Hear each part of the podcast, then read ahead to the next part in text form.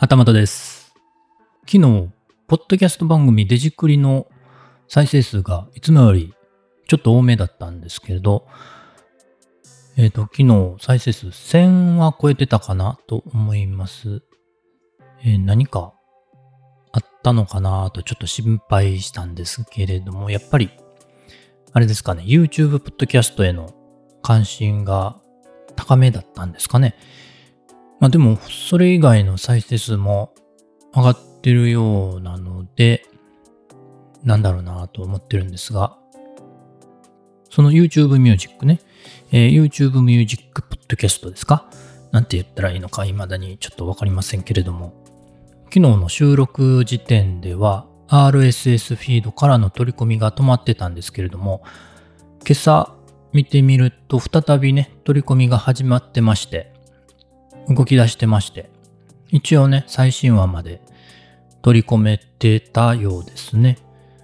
皆さんはどうですかね？動き出してる人いますかね？まあ最初に登録し始めた人が、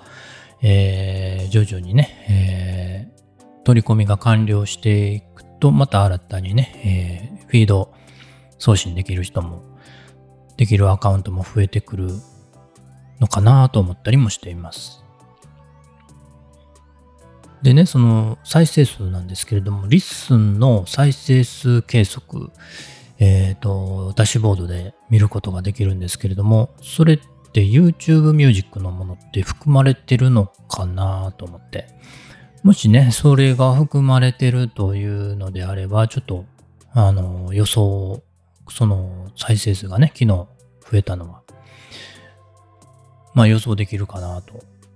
思いまして、どうなのかなと思ってます。他のね、えー登録できたポッドキャストも、まあ若干、あの、デジクリほどではないですけれども、若干ね、えー再生数増えてるので、まあ影響はあるのかなと思いました。まあ実際ちょっとね、えー他の方の状況とかわからないので、確認はできてません。あとこれがね、えーまあ再登録できた当初だけの一時的なものかどうかというのもね、ちょっと気になるなと思ってます。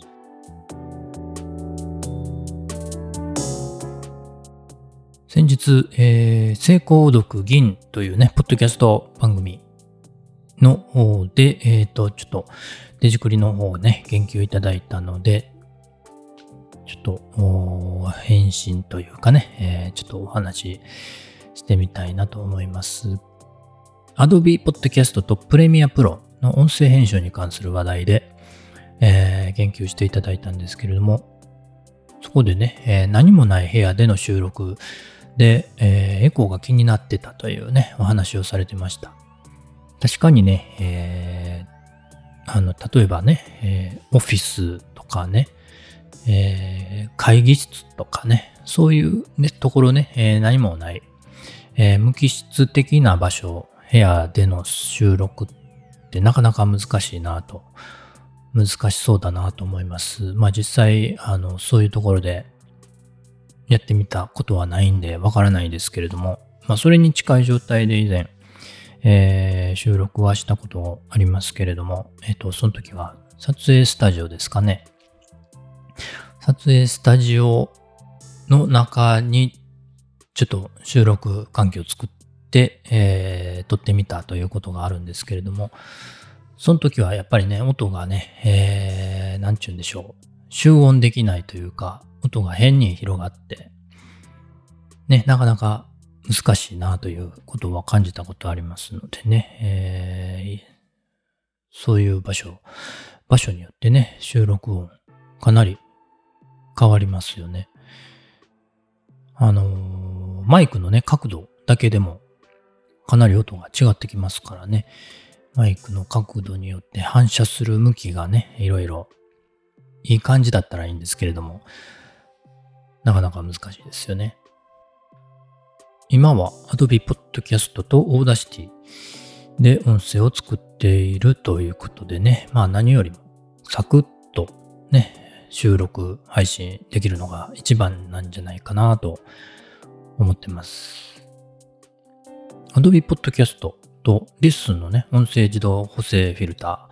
ーの比較とかね、えー、誰かやってくれたらいいなと思ったりもしています。もう一つね、えー、なんだったっけ？えー、あ、そうそうそう。あの、ジャケ聞き、ご存知ですかね？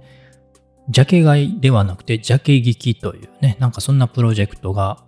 ありまして。ね、えー、 LISTEN さんのトップページの告知バナーのところにもね、えー、貼られてますので、えー、ご覧になった方もいるかと思いますけれども、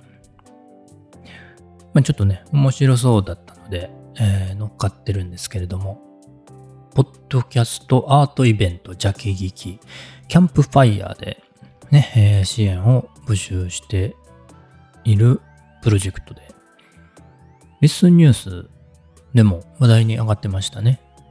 えっ、ー、と、10月19日のリッスンニュースでお話しされてました。で、その中でね、近藤さんが展示したジャケットね、えー、記念に欲しいとお話しされてたんですけれども、先日、おとついでしたっけね、昨日でしたっけね、リターンが追加されてまして、3000円の支援でイベント終了終了後、ジャケットを郵送してくれるというね、そういうリターンが追加されてたのでね、えー、追加リターン、ね、えー、登録してもいいんじゃないかなと思いました。ちゃんとね、あのー、しっかりした印刷をしてるみたいでね、えー、ジャケットとしてね、え、手元に残しておくのもね、なんかいいかなと思って、ね、私も、えー、追加し、追加リターン、ね、えー、支援させていただいたんですけれども、リスニュースさんもね、展示されるみたいですね。で、昨日までにね、100、109だったかな ?100 を超えるポッドキャスト番組がすでに参加されているようで、一覧も公開されてましたね。10月23日時点での参加番組ということで、えー、一覧が Twitter で公開されてました。私も一応あのデジクリの方ね、デジクリ、デジタルクリエイティブの話の方で一覧に載ってますので、えー、探してみてください。展示参加の締め切りは今月いっぱいですね、10月31日までなので、ね、えー、ちょっと気になるなと、支援参加してみたいなという方はチェックしてみてください。概要欄にもリンク貼っておきます。旗本でした。それではまた。